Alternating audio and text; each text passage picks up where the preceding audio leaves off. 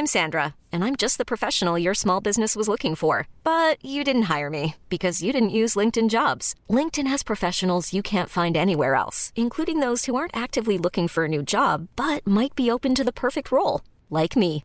In a given month, over 70% of LinkedIn users don't visit other leading job sites. So if you're not looking on LinkedIn, you'll miss out on great candidates like Sandra. Start hiring professionals like a professional. Post your free job on linkedin.com/achieve today.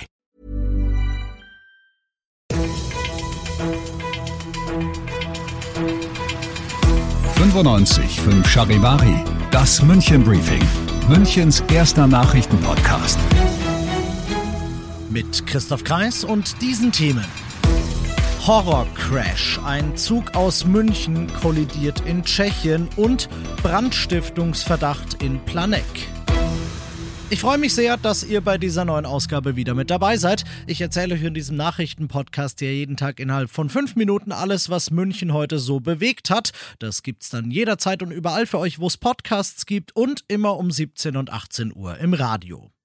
Ein Trümmerfeld aus Metall, Dutzende, teils lebensgefährlich Verletzte, drei Tote. Das ist die schreckliche Bilanz eines Zugunglücks in Tschechien heute um kurz nach acht am Morgen. Zwei Züge sind dabei frontal ineinander gecrashed. Einer der beiden war ein sogenannter Alex aus München. Das ist der Expresszug, der uns mehrmals täglich mit Prag verbindet, den ich und den sich auch einige von euch schon genommen haben. Charivari-Reporterin Jana Laumann, wie konnte es zu diesem furchtbaren Unglück kommen? Der Zug aus München war im Südwesten von Tschechien unterwegs, ungefähr bei Domaschlice. Und auf einem Teil der Strecke dort gibt es nur ein Gleis.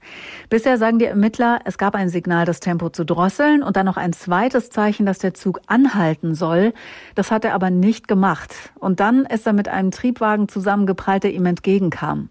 Dass genau geklärt ist, wie das passieren konnte, wird es wahrscheinlich Monate dauern. Danke, Jana. Den Verletzten geht's den Umständen entsprechend gut. Mehrere von ihnen sind zur Behandlung bereits zurück nach Bayern geflogen worden. Alle weiteren Infos zu dieser Sache gibt's auf charivari.de. Wir hatten euch schon gestern Abend und heute Morgen von dem Großbrand in Planegg berichtet. Dort stand gestern Morgen auf knapp 400 Metern Länge ein Förderband in einem Kieswerk in Flammen. Verletzt wurde zum Glück niemand, der Schaden aber dürfte sich auf eine satte Million belaufen. Jetzt heißt's heute von der Polizei, Brandstiftung nicht ausgeschlossen, denn die Anlage war zum Brandzeitpunkt nicht mal in Betrieb und kürzlich erneuert worden ist sie auch. Und außerdem, und das ist vielleicht das wichtigste Indiz, könnte es eine Verbindung geben zu dem Anschlag auf die Stromversorgung im Münchner Osten im Mai.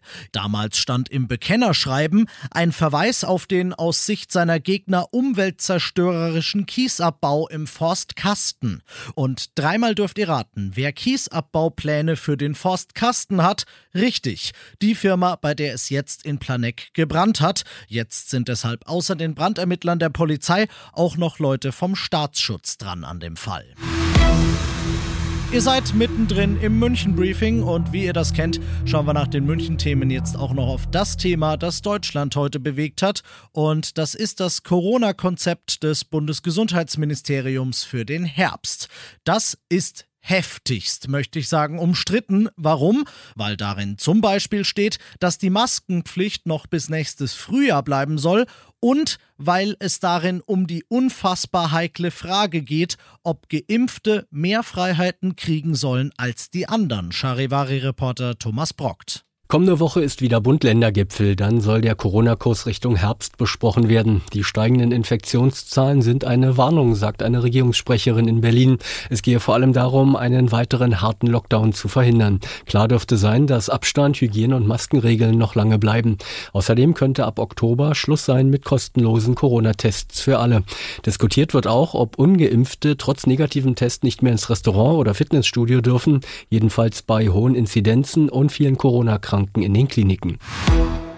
Und das noch zum Schluss. Leon und ich mussten nicht lange drüber nachdenken, sagt FC Bayern-Star Joshua Kimmich. Er und der Leon gemeint ist Teamkollege Goretzka, haben schon vor über einem Jahr eine Stiftung mit dem Namen WeKick Corona gegründet. Mit der haben sie viele Millionen an Spenden für Pandemiebetroffene gesammelt und viel Gutes getan. Jetzt müssen sie ihre Stiftung aber vielleicht umbenennen, denn die kickt jetzt nicht mehr nur Corona, sondern auch Hochwasser. Der Deutsche Olympische Sportbund hatte 100.000 Euro Soforthilfe für die Flutopfer in Westdeutschland bereitgestellt und Kimmich und Ruhrpottsohn Goretzka haben die jetzt kurzerhand verdoppelt. Mit der Spende der Bayernstars sollen zum Beispiel Bolzplätze und Vereinsheime wieder aufgebaut werden.